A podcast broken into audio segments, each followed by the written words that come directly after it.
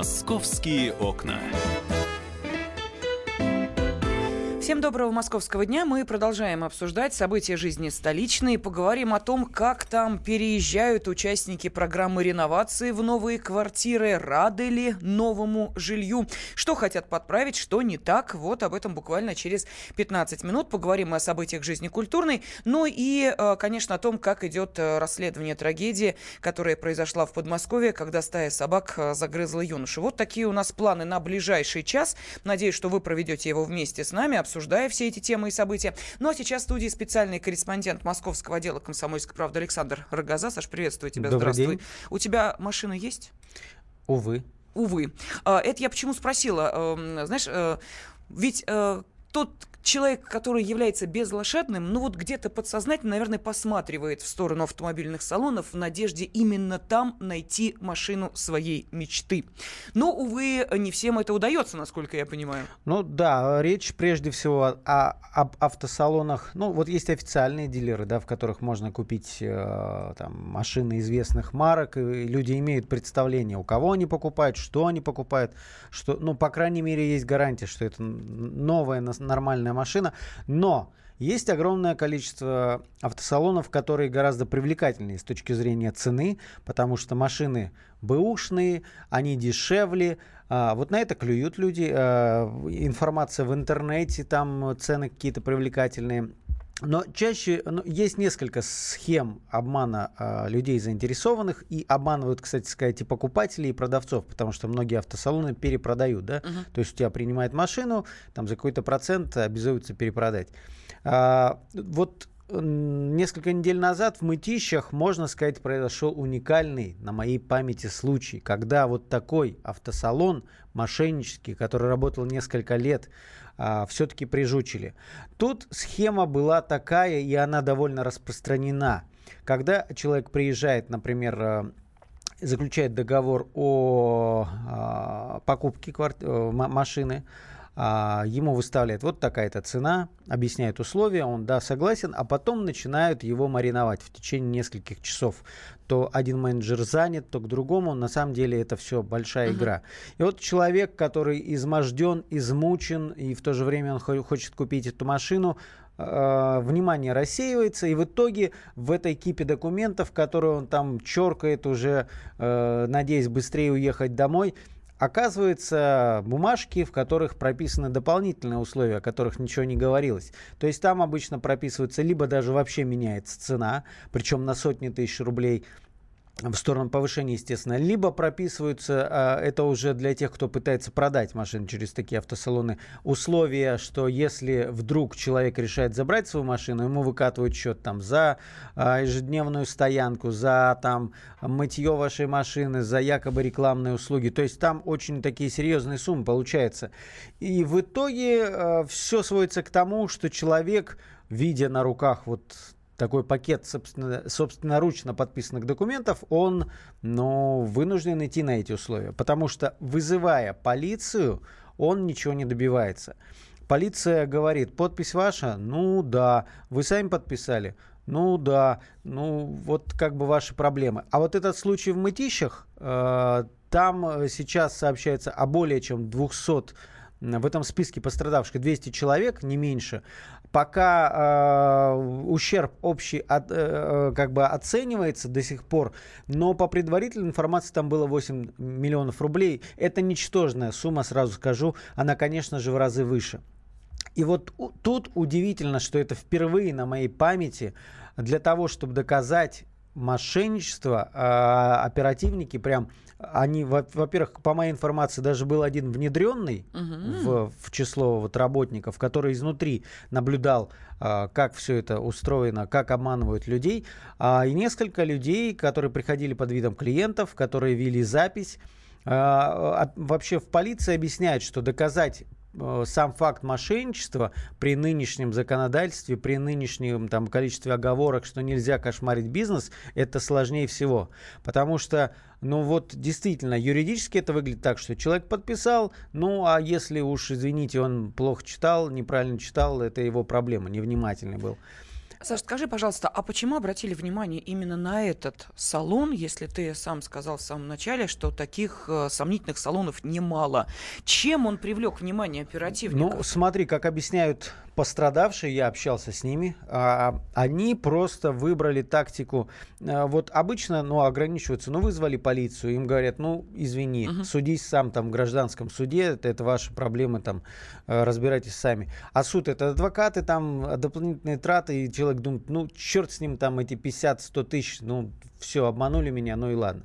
А тут а, пострадавшие вели себя очень активно. Они начали писать заявления там в прокуратуру, во все органы, вплоть до приемной, электронной приемной президента.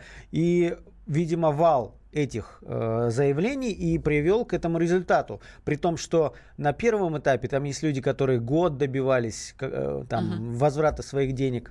Они рассказывают, что когда вызывают полицию, местный, э, местный патруль приезжает и чуть ли не за ручку там здоровается с этими ребятами из автосалона. Они их знают.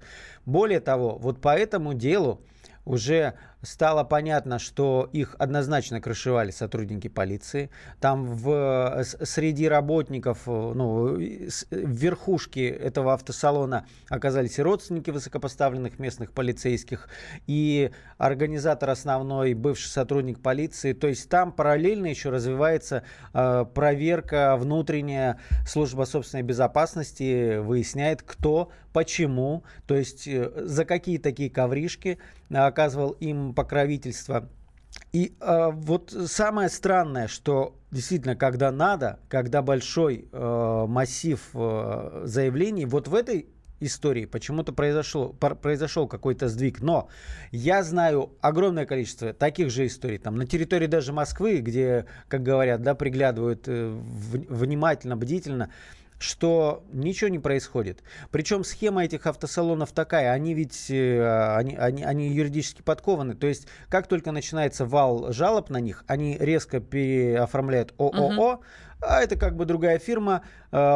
Э, э, пофиг, что это те же самые люди, которые сидят в тех же самых помещениях, в той же самой мебели. Просто там третье лицо, фиктивный этот владелец ООО, он другой. Как бы, а это были не мы. И с этим тоже многое связано. Мы рассказывали об истории, когда девушка купила в автосалоне у Москва-Сити, там, по э, улица под, э, сейчас скажу, Олимп Авто назывался этот э, автосалон на улице uh-huh. Подвойского. А, так вот, она купила автомобиль, через два года его у, него отня... у нее отняли полицейские, потому что он числился в угоне. И оказалось, что они просто не, так и не расплатились с реальным владельцем этой машины. Он заявил ее в угон, и получается, у, у покупательницы этот автомобиль изъяли. Когда она приехала, разбираться. Там уже другая вывеска, но те же самые менеджеры.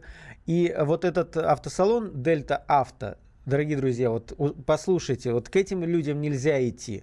И по этому же автосалону у нас и потом жалобы от читателей, что они а, вот по той же схеме там, э, им говорят, мы заплатим за вашу машину 500 тысяч рублей, а когда все подписывают, там на руки выдают 300, ну извините, вот видите, тут пункт, там все. Э. И вот в этом случае, и там огромное количество в интернете, если почитать реальных историй по этому автосалону, по конкретно. И для меня загадка, а если вот в той э, мытищинской истории количество заявлений сыграло какую-то роль, то здесь ни черта подобного не происходит. Вероятно, вернее, тут к бабке не ходи, кто-то их прикрывает. Да? А, до, самого конца будут их э, прикрывать.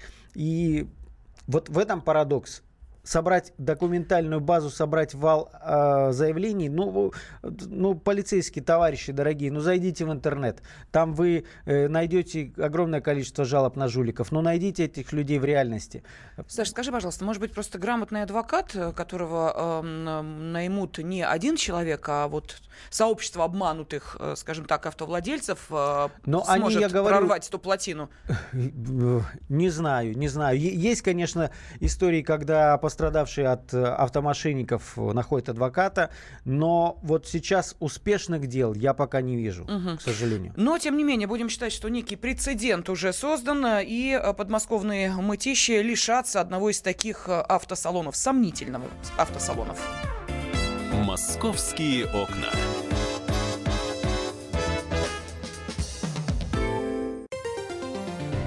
Здравствуйте, я Дина Гарипова, победительница телешоу «Голос» на Первом канале. Слушайте радио «Комсомольская правда».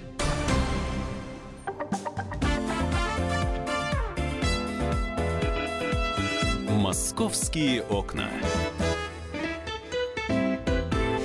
Самое приятное, это, конечно, новоселье, особенно если ты э, жил в таких условиях, что и, знаете ли, врагу не пожелаешь. Вот именно так себя чувствовали многие жильцы отнюдь не современных пятиэтажных хрущевок. И вот теперь эти люди получили возможность наконец-то посмотреть э, на улицу с высоты не пятого, а чуть выше этажа, понять, что такое мусоропровод в доме, лифт – которого они были лишены, и вообще вид из окна несколько изменился. Все ли устраивает, как э, сейчас идет процесс переезда? Вот об этом внимательно следит журналист московского отдела «Комсомольской правды» Светлана Волкова. Сегодня, кстати, на странице газеты «Комсомольская правда» можно найти ее большой материал. И заходите, читайте на сайте kp.ru. Свет, я приветствую тебя. Привет, да, всем привет. Да, ну, судя по фотографиям и по комментариям, в общем, людей, э, ну, практически все устраивает за небольшими исключениями. А, ну, какие могут быть сейчас исключения? Понятно, что люди только переехали, всего прошло там от силы две недели. А, я напомню, э, первые переселенцы у нас 3 э, марта уже завезли свои вещи и остались ночевать. А, поэтому, конечно, у них сейчас заботы такие же, как у всех, кто поселяется в новой квартире. Это надо просто заново обустраивать свою жизнь. Да? А, у людей пока в новом доме нет интернета, не работает телевидение, надо э, как-то безопасность свою обеспечивать. То есть э, многие начали там менять замки на дверях, которые установлены уже не были доверяют. в, в квартирах. Да, а некоторые и вовсе поменяли пол полностью двери входные. А, ну, в общем, куча бытовых разных мелочей, которые надо доводить до ума именно под себя. Вот, собственно, сейчас этим люди занимаются. Я когда туда приехала в очередной раз, я там довольно часто теперь бываю, практически каждую неделю, и мне звонят да, оттуда постоянно э, жители, рассказывают свои последние новости. А, вот, я когда туда приехала, меня встретил э, грохот перфоратора и, и молотка, потому что явно люди что-то, какие-то шкафы вешали, там, видимо, что-то делали. Я так понимаю, что до сноса стен не доходит, славьте Господи, наверное, не дойдет. А, но вот какие-то вот такие неудобства, которые присущи новостройкам, э, Э, людям придется сейчас терпеть именно вот это долбеж перфоратора. Света, это при том, что был проведен большой этап, когда все это показывали будущим жильцам, когда вплоть до там сантиметра до розетки, до какой-то разводки, вот они понимали, где что будет, тем не менее, все равно находятся те, кого что-то не устраивает, что-то надо переделать. Конечно. Например, вот э, одна из жительниц, Раиса Абдуловна из третьего подъезда, она меня вот провела по своей квартире и сказала, ну вот посмотри сама, как у меня получилось квартира квартирой, э, планировка какая? Э, там действительно очень интересная планировка. Я такое, ну, мне лично бы тоже было неудобно. Я ее тут понимаю. Э, когда заходишь в квартиру, ты попадаешь в прихожую довольно просторную. А влево кухня и рядом с ней туалет. А вправо, совершенно в другом противоположном конце квартиры, еще две комнаты, и рядом с ними в самом дальнем углу ванная комната. Вот э, она мне тоже говорит, ну и как вот мне мыть руки после уборной? Ну не бегать же мне на кухню, сказала Раиса Абдуловна. И она права, я тоже бы не стала бегать а на как кухню. А, в проекте, который разрабатывался детально, могло появиться вот, вот ты знаешь, такой... это загадка, это, это какая-то фишка проектировщика, надо полагать. Потому что, да, вот, к сожалению, в этом, именно в этом доме действительно такие квартиры есть двухкомнатные, в которых разнесены в разные стороны квартиры, туалет и ванная комната. И и когда я пришла, как раз Раиса Абдуловны э, работал сантехник, там трудился изо всех сил, налаживая небольшой, совершенно пытаясь втиснуть небольшой умывальничек с раковиной в туалет потому что действительно так будет гораздо удобнее. Ну, там, конечно, места мало, но ему удалось. Я вот, при мне это все происходило, он там каким-то образом все-таки втиснул в уголочек малюсенькую, крошечную раковину. Я даже удивилась, думаю, боже, неужели у нас э, можно найти, вот я помню, в свое время тоже знакомые искали, не могли найти вот именно такую малюсенькую для туалета, потому что тоже была такая проблема, видимо, да. Вот. И, собственно, э, кто-то еще занимается тем, что сейчас собирается красить стены, потому что я напомню, что в новых квартирах по стандарту э, качества для реновации э, светлые стены. И, угу. например, я там разговаривала с многодетной семьей, они говорят, что у нас трое детей, и нам светлые стены ну никак не подходят, потому что вы сами понимаете, дети, и у нас уже, уже говорит, пятна. Вот мы только там от силы неделю живем, уже заляпаны ручками детскими с- стены, и поэтому мы, говорит, будем перекрасивать. Перекрашивать они уже это точно совершенно знают, что им не подходит такой вариант. Вот. А, Свет, еще один вопрос. Вот а, скажи, пожалуйста, поскольку дом заселен, естественно, не полностью, а, работает ли там а, лифт, а, работает ли мусоропровод, как обеспечивать, ты говорила о безопасности, потому что это проблема многих домов, особенно тех, которые не сдаются бетонными стенами, а сдаются уже с начинкой. Ну, а, вдруг найдется человек, который захочет уже плиту, например, оттуда вытащить или ванну. Ты знаешь, лифт работает, э, с ним все хорошо. Даже в первом подъезде в лифте играет музыка, чего нет во, вторых, э, во втором и третьем подъезде, да. Я не знаю, с чем это связано. В первом подъезде уникальный лифт, он с музыкой. Ты туда заходишь и пока ползешь, ну, ползешь достаточно быстро, конечно, на какой-нибудь 14 этаж там или на, на, на 15 на 16 да. Но ты слушаешь еще милые песенки какие-то такие абстрактные. А, мусоропровод, он э, довольно интересный. Он в большинстве, э, на большинстве этажей, он запаян. Я не смогла его открыть. Я пыталась, честно.